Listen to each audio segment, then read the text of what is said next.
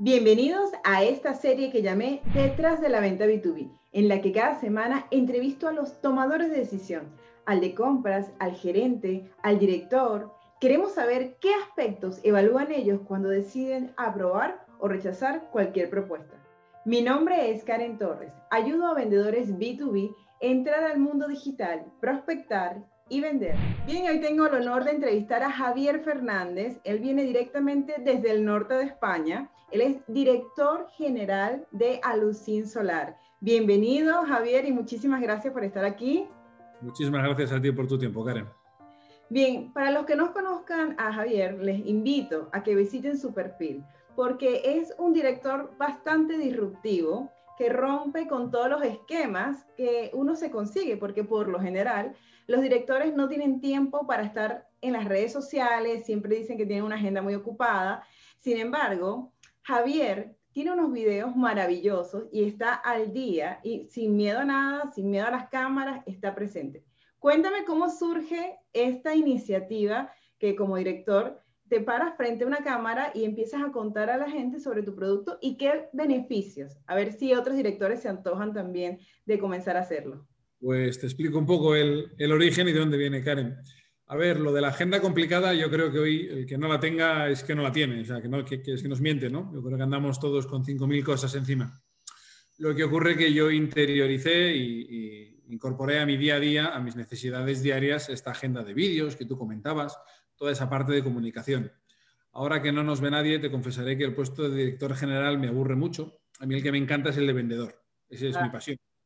Entonces, como no tengo que pedirle permiso a mi jefe, pues puedo hacer un poco lo que me da la gana. Hecha ya la, presentación, Karen. Todo esto empezó hace años, cuando desde Lucín Solar empezamos a exportar nuestros productos. Chile fue uno de los primeros países. Y nos costaba trabajo explicarle pues, pues a un cliente, me acuerdo perfectamente, cómo una pequeña pieza enganchaba en otra pieza porque no, no encontraba la situación. Y, estaba empezando WhatsApp, fíjate tú qué, qué cosas, ¿no? Empezaba WhatsApp Qué viejo suena eso. Y, le, comenté a un compañero, déjame el móvil, déjame el celular, vamos a grabar como... Y 20 segundos, nadie hablaba, solamente una pieza se ponía encima de otra pieza. Y al cliente le pareció fantástico y le resolvimos la duda en cuestión de 20 segundos. Y un poco de ahí vino, ahí nos hizo el chas en la cabeza para poder aprovechar y poder explotar un poco pues, todo el tema de, de los vídeos, cómo poder llegar más lejos con el tema de los vídeos. Ni te cuento con la pandemia que se nos ha venido encima este último año, lo bien que nos ha venido tener todo ese canal ya preparado con toda esa información para, para los clientes. Nosotros fuimos disruptivos, creo que me, fue el término, ¿no? Me, me gusta la definición. Creo que sí que fuimos bastante rompedores en ese aspecto en la empresa. Y es cierto que, fuimos un poco por delante de otras iniciativas que, pues efectivamente, en la pandemia algunos empezaron, algunos un poco antes de la pandemia, a aprovechar bueno, lo que está ahí, Karen, tampoco utilizamos nada que no exista ya, ¿no? Las herramientas que todo el mundo tiene a su alcance, pues empezamos a exprimirlas en nuestro beneficio y en el de nuestros clientes, que en el fondo es el mismo. Y ahora, ¿eso te ha traído nuevos clientes, nuevos negocios? ¿Ha sido positivo? El formato del vídeo nos ha permitido con los clientes tener una comunicación muy fluida, lo que nos ha permitido amplificar la onda, sin duda, ha sido la combinación de vídeo y redes sociales. Esos dos elementos juntos, Karen, sí que han funcionado francamente bien, hasta el punto de que tú y yo estamos hablando hoy precisamente por uno de esos vídeos que tuviste el placer de, ver. Totalmente. Es que a mí me sorprendió porque alguien de mi red te recomendó y dije, para ver qué es esto. Y cuando veo el video explica, además que no es solamente un video técnico, o sea, pesado, sino que incluye comedia incluso. Sí, el este último hay que reconocer que estábamos especialmente inspirados, sí. Sí, entonces es bastante divertido, es llevadero que te, te permite verlo completo y no te aburres, así que eso es maravilloso. Te felicito por esa iniciativa y bueno, espero que otros directores que nos estén viendo vean la oportunidad de que las redes sociales están para hacer más negocios. Lejos de, quitarte tiempo, lo que te permite es expandirte a niveles que tú ni siquiera te imaginas. Ahora queremos saber es la versión del director, ¿no? Me imagino que se te acerca muchos proveedores. Por casualidad, ¿ha habido algún mensaje atractivo que te hayan escrito y tú hayas dicho, oye, me gustó cómo me abordó este, este vendedor por redes sociales? Pues mira, me gusta que me hagas la pregunta porque hasta hace días eso no había ocurrido. Pero hace unos días una chica eh, no me mandó un mensaje, me mandó un vídeo, que yo no sé si la gente sabe que a través de LinkedIn y con el celular puedes mandar vídeos. Y durante los primeros 20 segundos no me estaba contando nada de lo que me iba a vender. Había leído mi perfil y estaba comentando en su vida lo que veía en el mío, ¿no? Yo hablo en mi perfil de que tengo un perro y me encanta pasear a mi perro. Y luego te cuento lo que vendo, pero de entrada quiero que conozcas que tengo un perro y lo llevo de paseo. Ella tenía un gato. Me hablaba de su gato, ¿no? Consiguió engancharme y bueno, se ha quedado en mi retina para cuando yo tenga en mente y lancemos un proyecto que igual a mitad de año me pongo con él, pues que sea la primera llamada que hago, sí, efectivamente. Ha hecho algo que, Karen, si me permites que me meta donde no me llama, en tu formación de vendedores, ha, analizado a su posible cliente. Ha analizado, pues efectivamente, que yo utilizo mucho el vídeo, pues ella utiliza el vídeo conmigo. Ha analizado mi perfil, a lo que me dedico y, en base a eso ha captado mi atención. ¿Qué te quiero decir con esto? Eh, que si alguien se dedica únicamente a mandar mensajes a través de LinkedIn, oye, tengo camiones, oye, vendo cables, céntrate en lo que hago, que igual no me interesa. Si soy en ingeniería, no me mandes un email diciéndome que tienes 40 trailers porque yo no contrato transportes. Diseño y fabrico piezas, ¿no? Entonces, bueno, pararse un poco, pararse un poco, que ninguno tenemos tiempo, lo sé, pero pararse un poco a ver a quién tienes enfrente y lo que le puedes ofrecer. Te pongo un ejemplo muy rápido. Nosotros fabricamos estructuras para paneles solares, pero tenemos muy acotado el tamaño de proyecto que hacemos.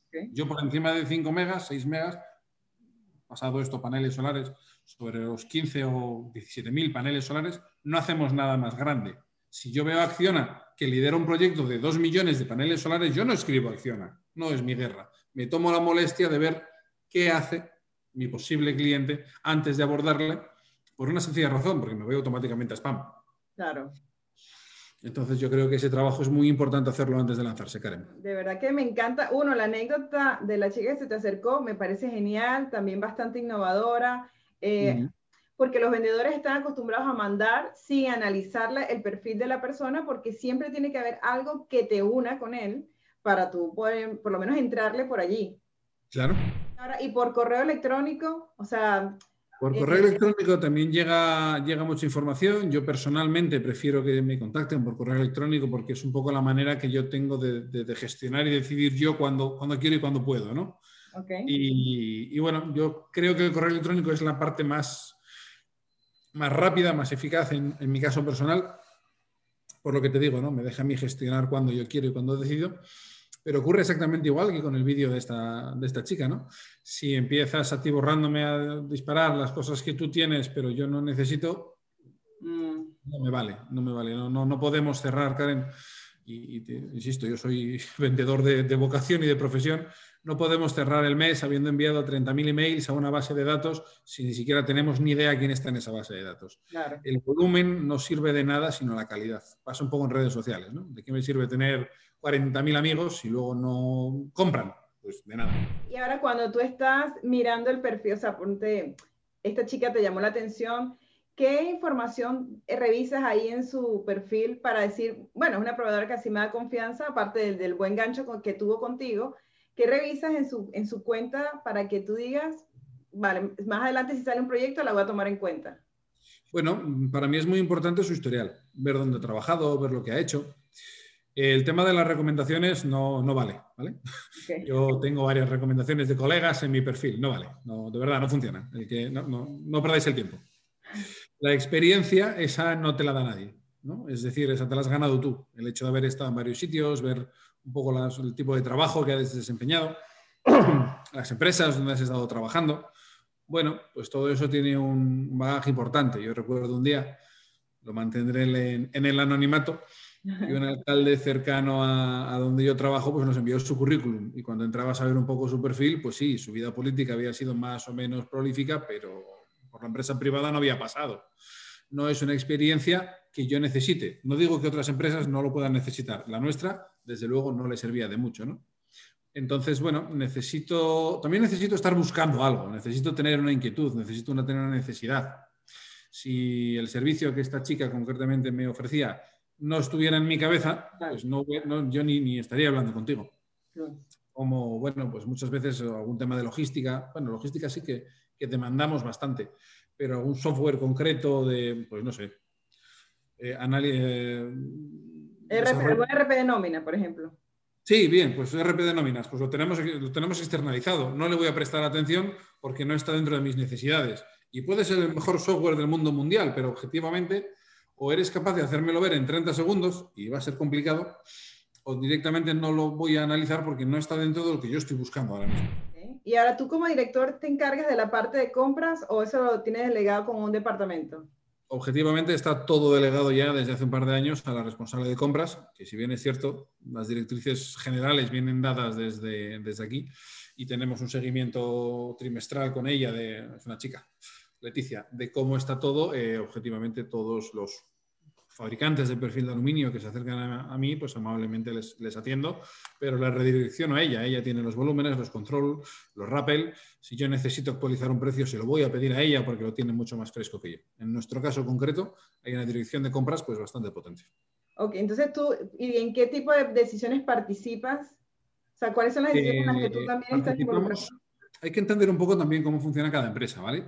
Como te decía al principio, nosotros tuvimos un consumo de 500 toneladas de aluminio para nosotros es una compra crítica, esencial. En el día a día de eso no estamos. Yo como director general no estoy. ¿Qué es lo que sí que hacemos? Trazar un plan anual. ¿Cuántos proveedores queremos tener? ¿Qué reparto de, toneladas queremos hacer por proveedor? Si hay alguno muy cercano, nos pasó una vez, teníamos demasiado en un solo proveedor. No es una decisión buena. Tienes que tener, a mi modo de entender, dos, tres proveedores principales por si uno falla, tener rápidamente capacidad de redireccionarlo todo nos pasó en un periodo concreto que estaba muy concentrado en uno. Decisión estratégica para el año siguiente, pasar a tres. Oye, pues incluso fallamos. De esos tres que escogimos, uno salió francamente mal. Bueno, pero al menos ya tuvimos dos muy fuertes. Acuerdos marco. En el acuerdo marco estoy, pero una vez que el acuerdo marco está firmado, yo desaparezco. Que, que como el día a día, el día a día de la operativa ya se lleva directamente en el departamento de compras. nosotros lo que hacemos es trabajar mucho por, por lo que hemos hecho hasta ahora, ¿no? Por ejemplo, eh, del año anterior al, anterior descendimos el consumo de toneladas. Me sorprendía un poco cómo era posible si habíamos vendido más. Claro, empezamos a vender mucho de un perfil que pesa menos, eran menos toneladas, pero era más volumen de metros. Bueno, había alguna pequeña cuestión del producto concreto, pues que tenía que ser analizada. Y dentro de la parte macro, pues, pues sí, que estoy, sí que estoy con ella en ese desarrollo, pero una vez que dejamos cerradas esas directrices, algún proyecto a lo mejor muy, muy grande, bueno, pues por saludar un poco al proveedor, que sepa que estoy aquí y que hay que a lo mejor hacer un esfuerzo extra, ¿no? Esa parte sí que creo que, se nos delega y la hacemos bien, ¿no? Cuando llega ese esfuerzo extra, sí que creo que debemos arrimar ahí al hombro. Los vendedores vamos como por nivel, ¿no? Eh, al principio nos colocan eh, ventas un poquito más suaves y ya después vamos como incrementando los, los, niveles de riesgo, o sea, ya empezamos a hacer negociaciones ya no de un solo producto, sino nos vamos con un distribuidor un poquito más grande, un poco más grande. Ya al nivel en el que estás tú, eh, las, negociaciones son de más impacto, ¿no? O sea, son, son ventas que influyen económicamente mucho más en, el negocio. ¿Cómo, ¿cómo encuentras esas operaciones? O sea, ¿dónde te enteras? ¿Te enteras por las redes, por el periódico? ¿Cómo las buscas? Bueno, por lo general, eh, o bien las buscamos nosotros cuando vemos, como bien dices, por redes que se va a hacer algún proyecto, alguna cosa así, pero suelen ser las menos, Karen. Por lo general son clientes con los que ya estamos trabajando que desarrollan a veces un proyecto grande y también nos ha pasado varias veces que vamos referidos por otro. Nuestro sector solar al final tiene muchos sectores en común. El que vende los paneles solares para un proyecto, es posible que los venda para otro, sepa que mi estructura se va a instalar en uno o en otro, o viceversa, que yo conozca al que fabrica los inversores y se lo presente a mi cliente. Entonces, bueno, oye, llama a este hombre que te puede ayudar con este proyecto, nos presenta, nos ponen en común y, y suele llegar más sobre todo, como te digo, de clientes activos o referidos que no de esa búsqueda fría por mm. Internet. Esa búsqueda fría eh, te va a permitir a lo mejor llegar a un cliente que te sondeará con un proyecto pequeño. Bueno, pues es el momento de darlo todo, que vea lo que eres capaz de hacer y, ganarte su confianza, demostrar que mereces su confianza para seguir hacia el siguiente nivel. Y ya llegaremos luego a ese gran proyecto que sí que tiene un peso económico importante en las cuentas de la empresa y según el vendedor, pues evidentemente también en su economía personal. ¿Cómo es el proceso de negociación? yo creo que el hecho de que te conozcan, Karen, eh, sirve para que te sientes en la mesa, que es mucho. Okay. A partir de ahí tienes que ser capaz de demostrar que puedes hacer el proyecto y que eres el mejor para hacerlo. Cada uno tiene sus fortalezas. Nuestro caso concreto no es comprar grandes volúmenes en China a un muy buen precio. Nuestro caso concreto, por ejemplo, es formar mucho a nuestro equipo de instaladores y montadores y tener un equipo pues, en un proyecto grande de suelo, una huerta solar, un parque solar, ser capaces de hacer un muy buen acabado. Intentamos más defender esa posición que no a lo mejor defender el ser más baratos, que es otra posición de mercado muy buena, no es la nuestra. Dependiendo cuál sea tu fortaleza, esa es la que tienes que defender. Yo creo ah. que esto también es un poco el ejercicio que tenemos que hacer antes de salir a, a vender. Oye, si hay un proyecto donde, pues mira, nosotros, por ejemplo, trabajamos mucho con, un, con inversores particulares que construyen una planta solar para sí mismos. Bueno, pues tenemos una buena cartera dentro de ese nivel. Hay otro tipo de proyectos que construye alguien para un tercero y en cuanto le entregue la planta se va a olvidar de ella. El servicio que nosotros prestamos no es a lo mejor tan bueno como él quiere, porque lo que quiere es un servicio muy barato. Nosotros hay gente que lleva 10 años con nosotros en la empresa. ¿Por qué? Porque son buenos. Evidentemente su salario va acorde a su, a su antigüedad. Es un salario más alto, tenemos un desempeño más caro que otros sectores. ¿Mejor o peor? A mi modo de ver, mejor. A modo de ver del comprador, pues distinto. Oye, es que por ese plus no veo una ventaja. Mi deber como vendedor es explicarle dónde está esa ventaja. Pero defiendes eso que te hace diferente y que realmente es tu propuesta de valor para, hacer ese... yo lo entiendo, Karen, efectivamente. Hay una propuesta de valor que tienes que encontrar, tienes que encontrar tu lugar en el mercado. Raro es que no lo encuentres, ¿vale? Hay muchas opciones, hay muchos abanicos, tienes que saber dónde estás bien, dónde estás cómodo, dónde eres fuerte. Si de verdad eres fuerte en una parte, demuéstralo, implementalo. Eh, no lo sé, nosotros nos colocamos mucho en el servicio, eh, consiguiendo entregar, por ejemplo, material muy rápido.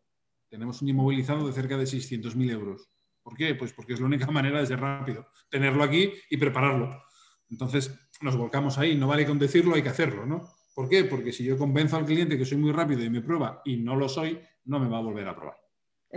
Entonces hay que ser un poco coherente en hacer lo que dices que haces. ¿Cuáles son los errores más frecuentes que cometen los vendedores cuando se te acercan y qué consejo le darías eh, para que sigan siendo tan efectivos y logren sus metas?